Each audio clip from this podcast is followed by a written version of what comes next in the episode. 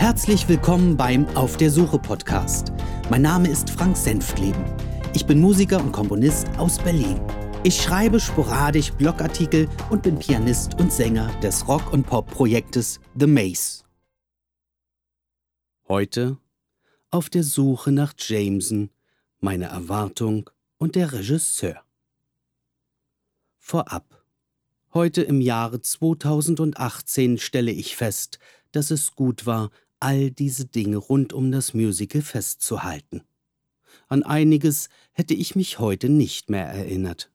Je mehr ich durch die Erstellung des Podcasts darin lese, umso klarer wird mir, wie naiv und unbeholfen wir waren.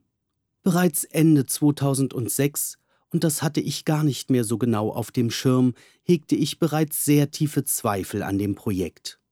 Nichts lief glatt, Wirklich etwas vorzuweisen hatten wir nicht, und noch immer hielten wir an Jörgs Plänen fest, bestimmte Aufgaben an andere zu delegieren. Warum wir diesen Tunnelblick warten und uns an diese Abhängigkeit anderer potenzieller Mitstreiter klammerten, ist mir ein Rätsel. Im Nachhinein betrachtet hätte man zu diesem Zeitpunkt das Projekt für gescheitert erklären müssen. Oder zumindest wäre eine Pause angebracht gewesen, die Jörg dazu hätte nutzen können, vieles zu überdenken. Seine Strategie, seinen Plan und das Gesamtkonzept. Ein Rezept, wie sich unsere Situation hätte verbessern können, hatte auch ich nicht. Oder ich verließ mich zu sehr darauf, dass der Initiator Lösungen präsentiert, denn er, und das stellte er auch regelmäßig heraus, wollte schließlich Producing Director Chief Designer und Owner of the Process sein. Bis dahin stellte ich das nicht in Frage. Eine gewisse Unzufriedenheit breitete sich aus, daran erinnere ich mich gut.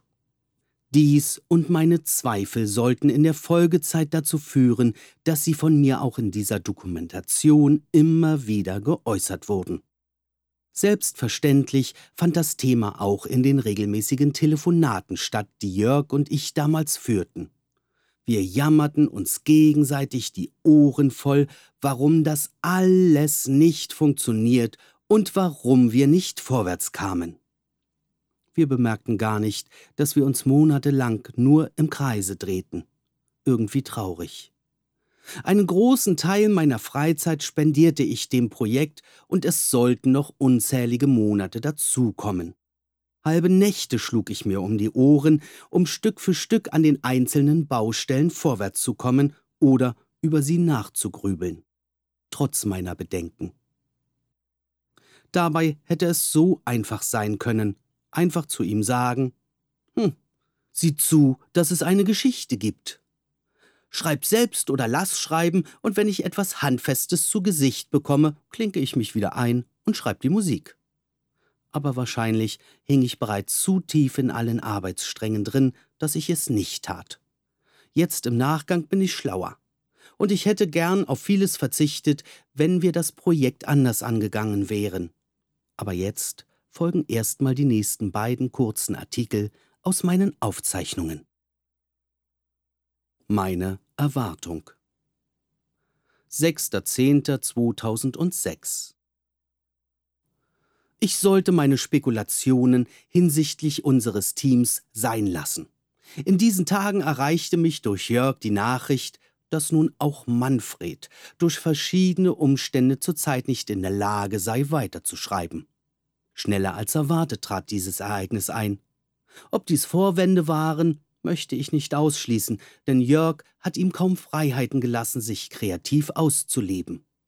Da wäre mir unter Umständen vielleicht auch die Lust abhanden gekommen, weiterzumachen.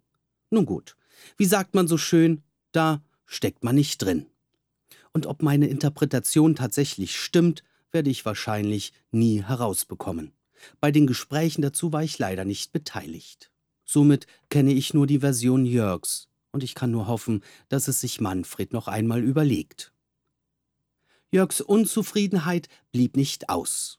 Tagelang unterhielten wir uns, was nun das Beste sei. Unseren Termin bis Ende des Jahres, den roten Faden fertigzustellen, können wir damit gleich auf Eis legen. Wobei so recht traurig macht mich das nicht. Ich hielt diese Idee sowieso nicht für zielführend. Meine Erwartungen wurden ein weiteres Mal heruntergeschraubt. Zunächst schaltete ich mit meiner Familie vom Alltag ab. Wir fuhren in den Schulferien einige Tage auf das Waldgrundstück meiner verstorbenen Großmutter, das nun meinen Eltern gehört.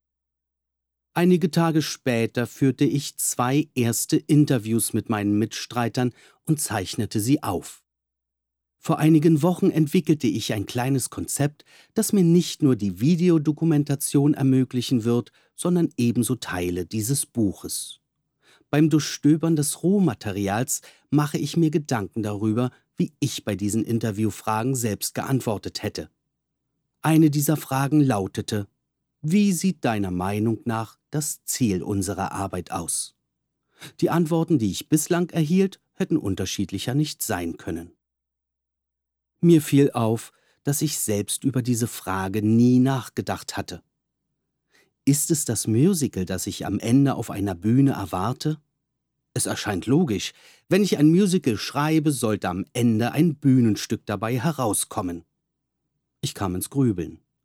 Die Wahrscheinlichkeit, dass wir dieses Werk zu Ende schreiben werden, halte ich nach wie vor für realistisch. Alles, was danach kommt, können wir nicht beeinflussen, dazu kenne ich die Theaterlandschaft und die dahinter agierende Industrie kaum. Welche Risiken werden heutzutage eingegangen? Gerade weil es sich um eine neue Geschichte, um neue Musik, Science Fiction und völlig unbekannte Urheber handelt. Man hätte mit einem bekannten Stoff arbeiten können. Aber nach einem ABBA-Musical und einem Queen-Musical, bekannten Filmvorlagen und anderen mehr hat die Welt darauf gewartet, ein, tja, U2, ein Heino, ein Harry Potter oder Star Wars Musical zu sehen? Die Industrie wäre scharf darauf, da bin ich mir sicher. Die Frage, die sich mir aber stellt, ist, ob unser Schauspiel die größte Hürde, auf einer Theaterbühne zu landen, jemals nehmen kann. Was wäre, wenn nicht? Die gedachte Musik-CD, das Hörspiel oder wie Jörg es sich wünscht, der Roman wären die Alternativen.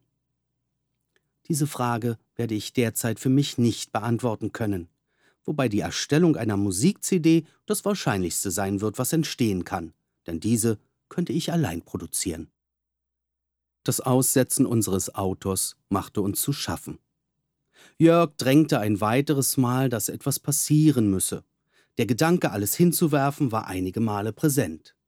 Auf der anderen Seite kann man solche Veränderungen nicht erzwingen. Hatten wir das Pech gepachtet? Ist es Schicksal oder stellten wir uns nur zu laienhaft an, unser Projekt auf die Beine zu stellen?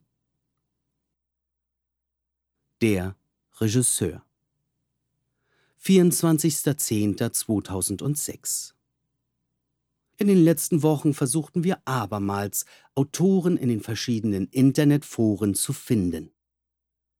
Es gab einige Interessenten, aber bis heute war kein geeignetes Mitglied dabei.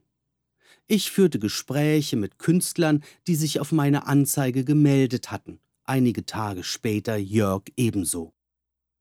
Heute bekam ich eine sehr informative Mail eines Regisseurs, mit dem auch ich vor Tagen sprach. Eine Absage, aber inhaltlich aufschlussreich. Ich hoffe, Jörg nimmt sich einige Bedenken, die hier aufgeführt wurden, zu Herzen. Die folgende Mail ist an Jörg gerichtet. Zitat Hallo Jörg. Ich habe über das nachgedacht, was du, ihr vorhabt. Es gibt zwei Gründe, warum ich dort nicht mitmachen werde. Die Story ist gut, ohne Frage, nur sehe ich aus dieser Geschichte kein Musical werden. Nicht, weil ihr es nicht schafft, Nein, ich bin davon überzeugt, dass ihr irgendwann ein Musical auf die Beine stellt. Aber ich glaube eben nicht, dass diese Art von Musical interessant genug ist für den Zuschauer. Ich weiß, ihr steckt tief in der Materie und seid auch fest davon überzeugt, und das ist ja auch gut so, aber mir kommen da Zweifel, ob der ganze Aufwand sich lohnt. Das meine ich nicht finanziell, sondern emotional. Die Erwartungshaltung an Außenstehende wird von Tag zu Tag größer und die Enttäuschung umso heftiger, je mehr Arbeit investiert wurde. Mit Erwartungshaltung meine ich, dass ihr von späteren Zuschauern erwartet, dass diese genauso mitgerissen werden wie ihr jetzt. Glaube mir, ich habe so etwas schon häufig genug erlebt. Genauso weiß ich, dass jetzt in dir ein Proteststurm losbricht und der erste Gedanke in dir war, der hat ja keine Ahnung. Kein Problem. Das ist dein gutes Recht. Der zweite Punkt ist der, dass bereits einige Menschen sehr stark in diesem Projekt verhaftet sind. Auch wenn im Moment bei einigen die Arbeit ruht, so werden diese doch sehr genau hinsehen, was ein Neuer dort veranstaltet und wie er mit den bereits vorhandenen Ideen umgeht. Hier kann es sehr schnell zu Spannungen kommen, denn was passiert, wenn eine der bereits vorhandenen Ideen nicht funktioniert? Und auf der Bühne funktioniert nicht alles. Das meine ich nicht aus technischer Sicht. Was passiert, wenn ich plötzlich sagen würde, die Hälfte der Ideen sind nicht für die Bühne geeignet, weil sie dramaturgisch und spielerisch nicht passen und diese einfach rausfliegen? Irgendjemand wird dann sagen, wieso meine Idee? Sie war doch so gut und weiß der eigentlich, was der da macht? Das Projekt, in diesem Fall ein Musical, muss immer im Vordergrund stehen. Das Ergebnis ist wichtig, nicht der Weg dorthin, aus der Sicht des Zuschauers. Kannst du für alle sagen, dass jeder so denkt? Es geht hier um Befindlichkeiten und Interessen. Es ist nicht mein Bestreben, mich in so einem Projekt mit derlei Fragen zu beschäftigen. Vielleicht seid ihr aber auch anders, wie dem auch sei. Ich halte die Story für ein Musical nicht geeignet. Hier sehe ich eher Bücher und ein Hörspiel. Ich hoffe, Du nimmst mir meine offenen Worte nicht allzu krumm. Viele Grüße, Stefan. Zitat Ende. Tja, sehe ich hier Parallelen zu den eigenen Auseinandersetzungen? Hat Jörg wirklich verstanden, was uns Stefan damit sagen wollte? Ich habe noch sehr genau die Diskussionen um den Bösen im Kopf oder an andere Vorschläge, die von seinen Ursprungssongs abwichen. Was, wenn wirklich jemand zu uns stößt, der eine klare Vorstellung davon hat, wie ein Musical und eine Geschichte aufgebaut sein muss. Einer, der dann tatsächlich aufräumt und gewisse Handlungsstränge eliminiert, wie es dieser Regisseur beschrieb. Wird dann Jörg um jede seiner Ideen kämpfen, wie er es bisher tat? Kann er loslassen oder lässt er am Ende lieber jemand Fähigen gehen, als zu verzichten? Es ist schwierig. Und ich möchte es mir jetzt auch nicht ausmalen.